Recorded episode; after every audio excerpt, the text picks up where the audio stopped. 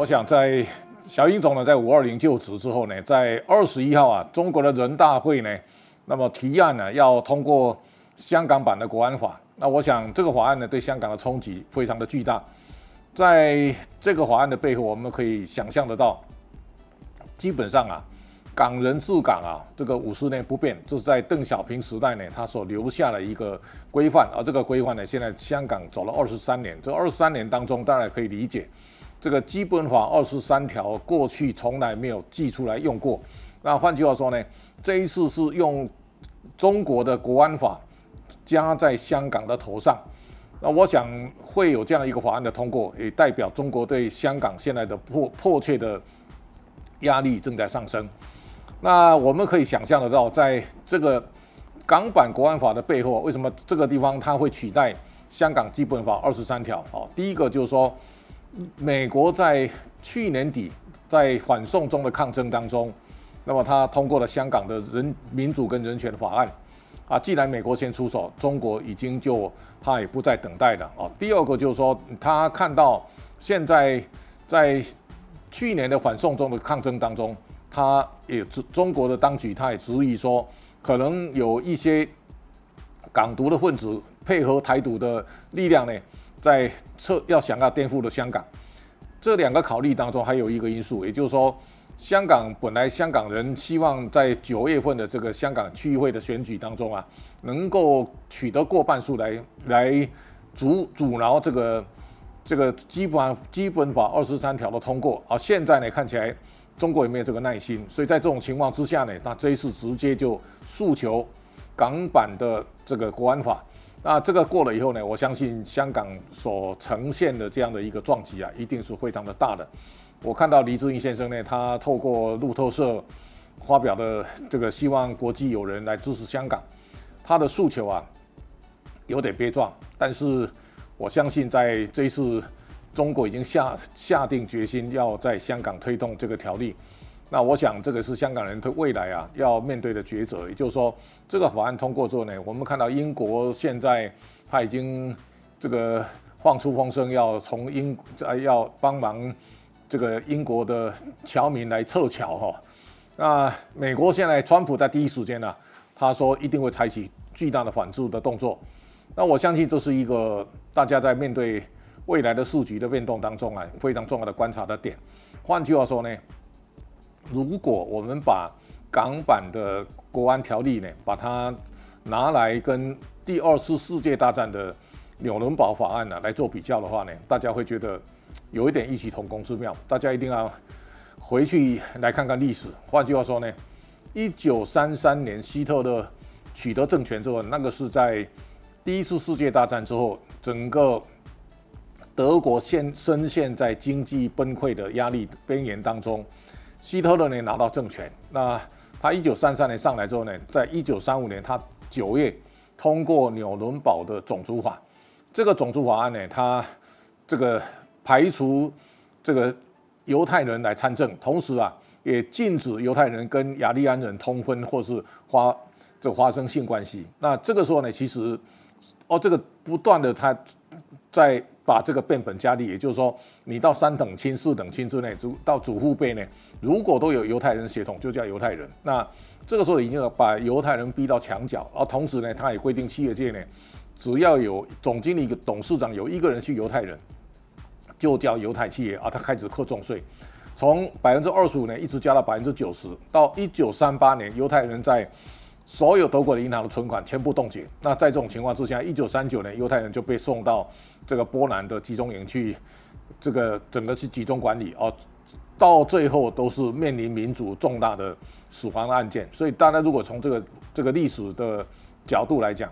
希特勒在一九三三年当权之后呢，纽伦堡法案通过以后呢，希特勒开始用极端的这种集权专制的手段。把当时在在柏林、在德国在集会游行抗争的所有的反动人士呢，全部逮捕，然后送到集中营。那香港在后面的发展，如果说情势按照这样的演变，我相信对未来的整个市局的发展，它会带来非常巨大的变数。大家一定要非常注意的，当集权势力在不断的反复复辟的过程当中，台湾也会受到非常巨大的影响。所以，香港的未来，我想在二十八号这国安法通过以后呢，香港会不会再出现更大的动乱？而中国的当局会不会在香港制造更多逮捕人的一个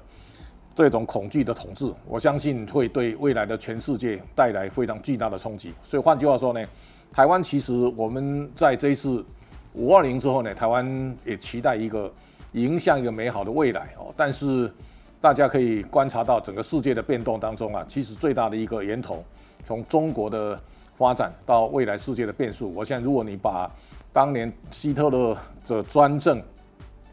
作为一个类比的话呢，那中国将来会会给全世界带来一个非常巨大的变数。我们再来回顾一下，在一九七八年邓小平改革开放，那么大家都知道。一九七八年是中国转变的一个巨大的元年，在邓小平改革开放的过程，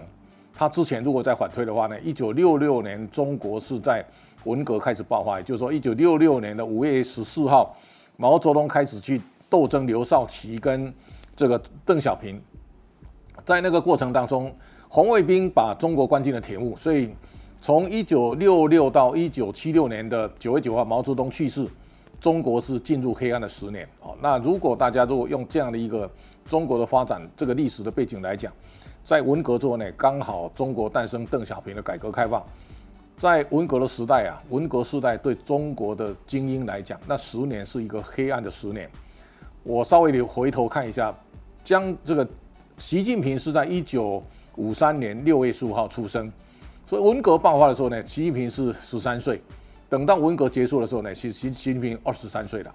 在他人生最需要知识的这十年呢，习近平是处在一个相对知识贫乏的年代，所以现在中国的领导班子里面大部分都是在文革世世代所长成，所以这个时候呢，我我觉得对未来的发展这是一个非常巨大的变数。而我们看到，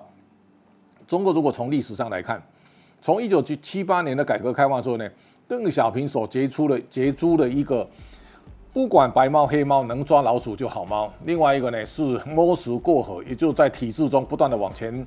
慢慢慢往前挺啊。另外呢，我们也看到他让少数人富起来。我想从一九七八年一路这样走到到二零一八年的时候，其实中国已经变成这个人类历史上啊罕见的四十年的辉煌的这个历经济发展的成就。这个是我们一辈子啊从来没看过的哦。但是你想一想，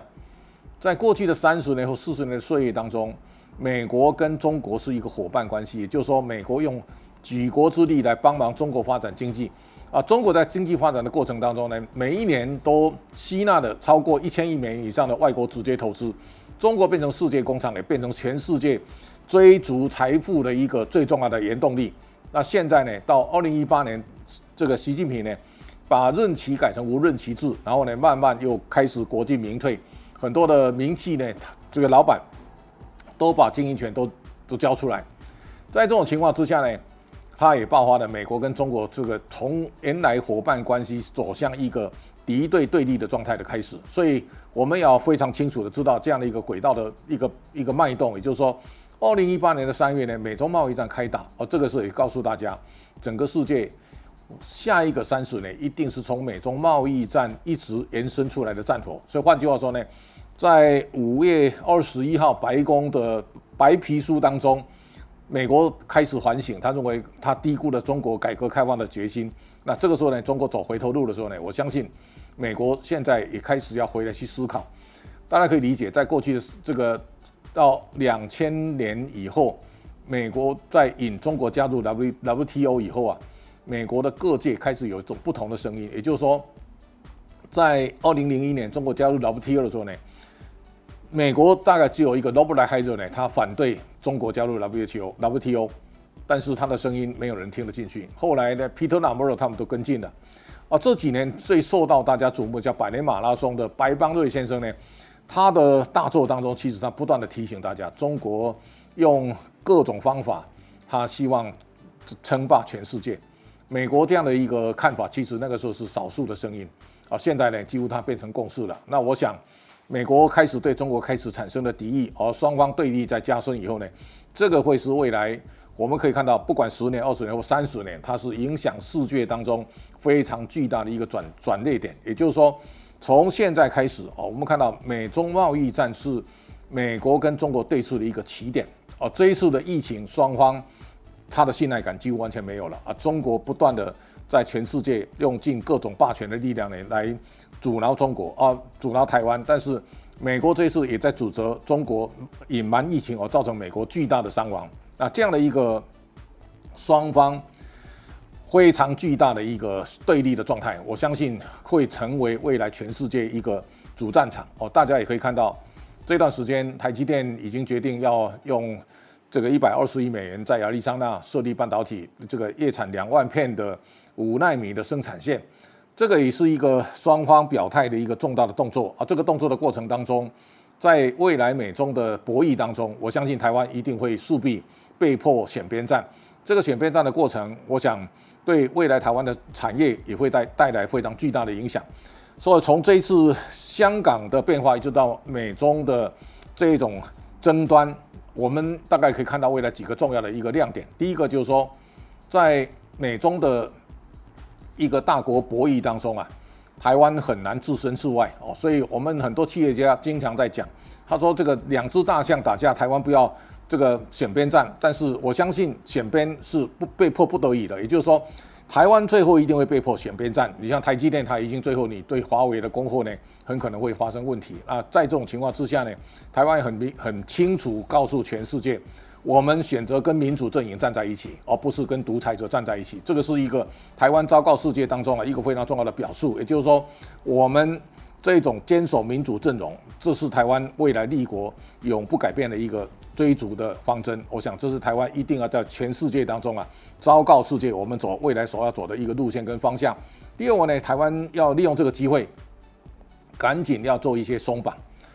我想很多人都在讲，香港如果将来什么三长两短，港人会不会移来台湾？但我相信台湾现在存在一些我们在法规上的一些束缚，比方说。台湾的税率比香港我们高的很多，那这个时候呢，香港人在全世界移民的过程当中，他不会选择来台湾，会来台湾，我相信大概都是一些啊准备要退休养老的人啊。这种情况之下呢，台湾很难吸引到低流的所有的香港的人才。所以，我们如果在法规上，将来如果说对特殊杰出的科技或在金融的专才，我们给他，比方说五年免税，或是相对税率减半。